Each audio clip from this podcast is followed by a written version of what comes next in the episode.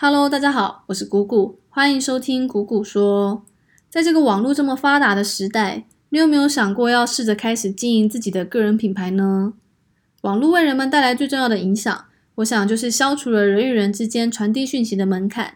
就是你只要有 YouTube 账号，那只要你愿意，你其实可以随时经营起你自己的个人品牌。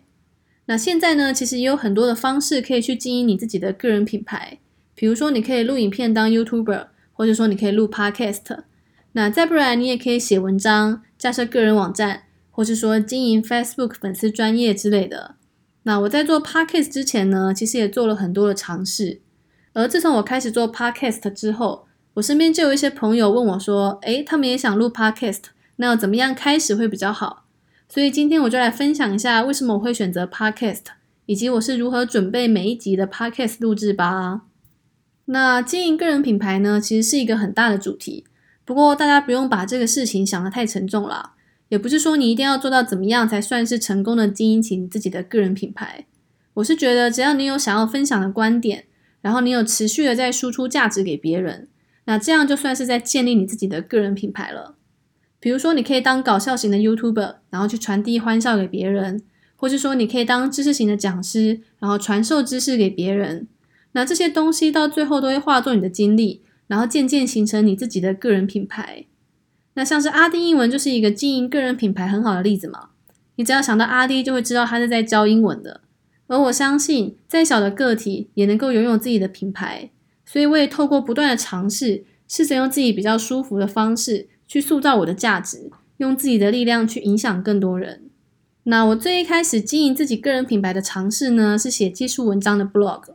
因为我的职业是工程师嘛，所以写技术文章还是跟我的本业比较接近，那我也比较拿手，所以我就尝试在 Medium 上面开始写技术文章。那后来写着写着，我就觉得 Medium 没有办法达到我的需求，因为除了写文章之外，我也想要在上面总结一些我的其他经历啊什么的。那这个是 Medium 没有办法做到的，所以我就想说，那我就干脆自己加一个个人网站好了。那这样的话，我就可以在我的个人网站上面写文章，然后我也可以做一些图表来展示我的经历。所以我后来就真的自己架了一个个人网站，然后就改成在我的个人网站上面写技术文章。那我后来呢，又写了一段时间的文章之后，才发现原来我自己是真的很讨厌写文章，因为写文章它其实要花很多的时间去排版啊，去修正修辞啊什么的。那我从小国文就不太好，所以我坚持一阵子之后，就又没有怎么去写我的技术文章了。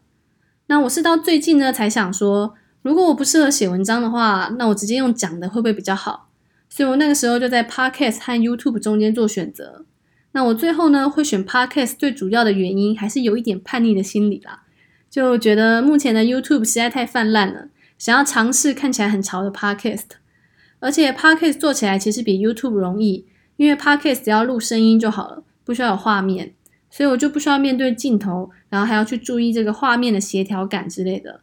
所以这就是为什么我最后会选择 Podcast 来作为经营自己个人品牌的平台。那其实这样一路走来，我觉得经营个人品牌最重要的事情，不是你去选择什么样的平台，而是你要去多尝试，然后试着去找出一个你觉得最舒服的方式，然后再去努力的坚持。你说要在 Medium 上面写文章很难吗？也还好，你申请个账号就可以开始写文章了。那你说当 YouTuber 很难吗？其实也还好，你就找个手机开始录影片，那就可以上传到 YouTube 上了。但是蛮多人在开始尝试的时候，其实都会有所顾忌，想说一定要先想好这个频道的风格和走向，那才开始它的第一步。但其实，在这些准备的过程中，你的热忱可能就会慢慢的消退，然后你就会放弃去尝试这件事情了。所以我觉得，勇于尝试的行动力是在探索自己的可能性中很重要的一件事情。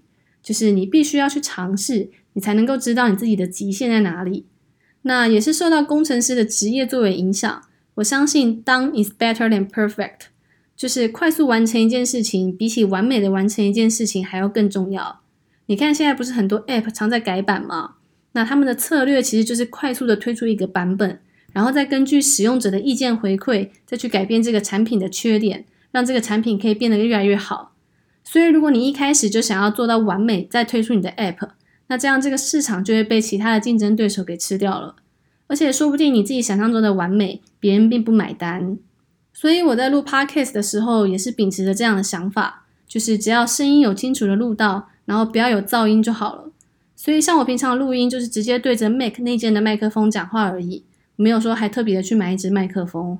那我的风格呢，其实也有慢慢的在转变。像我前几集的语气听起来会比较生硬，那我是这两集才尝试用这种比较像聊天的语气来录制 podcast。那这也是透过不断的收集大家的回馈，才来改变我的方向。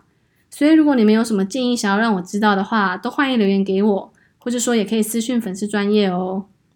哦，不过在这边我要讲一下我之前做的一个傻事，就是我一开始在录 podcast 的过程中，没有想到电风扇和冷气它们其实是有一些底噪，然后这些底噪也会被 Mac 给录进去。